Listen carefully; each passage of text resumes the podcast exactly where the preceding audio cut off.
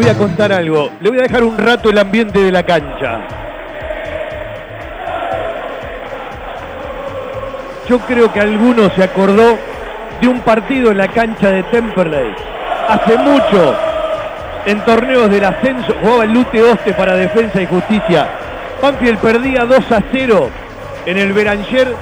El hincha de Banfield empezó a gritar ese día, vamos Banfield que no ha pasado nada, con los huevos de la hinchada, todos juntos la vuelta vamos a dar. Y lo acompañó Banfield gritando y cantando hasta que el equipo dio vuelta el partido.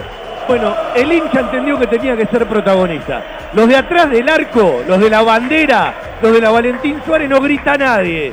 El hincha de Banfield real, el que es hincha de Banfield de toda la vida y que hoy vino a la cancha, le está poniendo el color a la noche. Le está diciendo al equipo, dale que tenés que despertarte. Dale porque así no va ni para atrás ni para adelante. Porque Banfield, al que le estamos pidiendo funcionamiento, como recién charlábamos con Juan Pablo y el Cebolla, capaz el error es nuestro, pedirle funcionamiento a un equipo que no lo ha tenido o lo tiene muy de vez en cuando. Está empatando de casualidad porque el rival jugó mejor. Banfield fue de mayor a menor y el equipo chileno fue de menor a mayor. El Beto terminó aguantando, sobre todo con una difícil y otra en dos tiempos. El equipo no da ni dos ni tres pases seguidos. A ver si la gente lo despierta al equipo. Escuche. Esto es lo que entendió la gente. Esto es lo que entendió la gente. La gente es protagonista. La gente empieza a ganar el partido. ¿eh? Que se den cuenta los jugadores porque esto después va a terminar siendo reclamo. El hincha de Banfield dijo, vamos a poner las pilas nosotros. Vamos a ver si nosotros desde la tribuna los podemos contagiar. El que no entiende esto no entiende de fútbol. Y hace mucho tiempo que en el estadio Florencio Sola, en un entretiempo, yo no veía esto, Juan Pablo. A los que están cantando, los conocemos a la mayoría. A los que están cantando son esos que se embarraron las patas un montón de veces. ¿Sí? ¿Sí? Por eso y arrancó es un todo, momento para disfrutarlo. Y arrancó todo de la Fani, ¿eh? Arrancó todo de la Fani. Por eso digo que son los que se embarraron las patas un montón de veces. Exactamente, los que conocen de todas las luchas, los que conocen de ir a los partidos en la cancha de ascenso, los que comieron mortadela, lo están tratando de jugar ellos que no lo pueden resolver los hinchas, porque no hacen goles, ¿sí? no atajan, no generan penales. Yo quiero creer que hay una charla en el entretiempo entre todos diciéndose algo, Cebolla. Hay que, hay que salir a jugar de otra manera. Sí, seguramente porque la imagen de los últimos 20 minutos sobre todo, la verdad que no fue, fue, fue pésima, fue lamentable. En un equipo que corría detrás de la pelota, un equipo que jugaba tranquilo como la calera, contra un equipo apurado y totalmente cansado que se lo dio a Banfield. Y el hincha sigue, ¿eh? Yo recuerdo ese partido, eh, se me pone la piel de gallina, ¿eh? Me emociona, realmente me emociona, Juan. Sí, hay otro en la cancha de defensa también, no ese, pero hay uno en la cancha de defensa que Banfield lo tenía perdido, la gente se iba y Banfield lo dio vuelta, otro en la cancha de Almirante.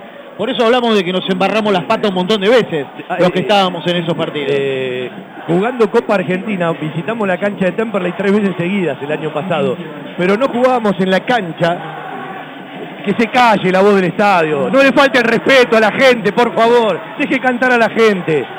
Jugamos en la cancha de Temperley después de tantos años de ese partido. Goles de Patricio, de Juan Carlos Doná. ¿sí? Me acuerdo como si fuese hoy. Yo ese día en la radio, en la semana, le puse el verdadero día del hincha de Banfield, porque lo levantó la gente el partido. Sí, yo recuerdo otro momento determinante del hincha de Banfield, que fue en el campeonato del 2009, en cancha de Huracán, desde el entretiempo. Banfield empataba 0 a 0 con Huracán, no Sí, encontraba el camino. sí, sí. Y en ese momento la gente fue vital para impulsar al equipo. Déjeme aplaudir a todos los hinchas de Banfield que están en los Baldo Fani y a todos los que se plegaron ¿sí? después en la Eliseo Mauriño.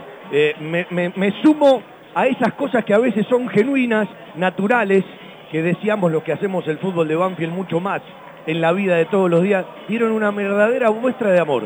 Cuando muchos están vencidos y cagados en las patas, ¿sí? estos hinchas de Banfield dieron una muestra de amor.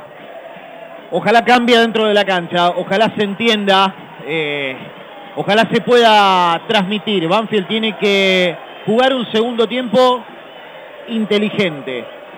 Eh, fue con ganas desde la búsqueda, con ambición desde la búsqueda, no encontró nada en el primer tiempo. Y terminó decisivo, inteligente y chocando- sí, sí, decisivo. terminó chocando contra sus propias ganas. A veces, cuando querés mucho, terminás no encontrando nada. Variantes, de inicio, afuera Romero, adentro Galopo, otro que se viene Sursi, afuera Álvarez, creo que algunos empiezan a dar la muestra del cansancio, sobre todo Álvarez en, en la muestra del primer tiempo, Ojalá Banfield lo entienda. Es que tuvo que correr mucho sin la pelota, Banfield, como decía Juan Pablo, como decía el Cebolla, Galopo y Ursi que tuvieron trabajos diferenciados después de Racing, era lógico que ingresen en el segundo tiempo. Banfield debe levantar su rendimiento y el rival, Cebolla, sabe que hay nerviosismo en la cancha y sabe que terminó mejor parado. Sí, seguro, se lo vio los últimos 20 minutos, un equipo totalmente tranquilo, sabiendo lo que tenía que hacer, con jugadores inteligentes, jugadores de jerarquía que supieron captar el momento que estaba pasando Banfield y lo aprovecharon. No se puede jugar al ritmo de la gente. Eh, vos fuiste jugador, está bien, te formaste en Banfield, sos hincha de Banfield. ¿Qué te provoca escuchar eso?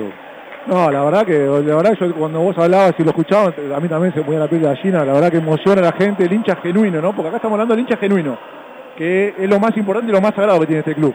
Entonces me parece que eso, ojalá que dentro de la cancha los jugadores lo puedan, lo puedan recibir. Y bueno, esperemos que la cosa cambie en este segundo tiempo. Darío Zitanich preparado para mover para la segunda mitad del Francito Rabana y relata Olea por la radio un segundo tiempo que tiene que ser decisivo.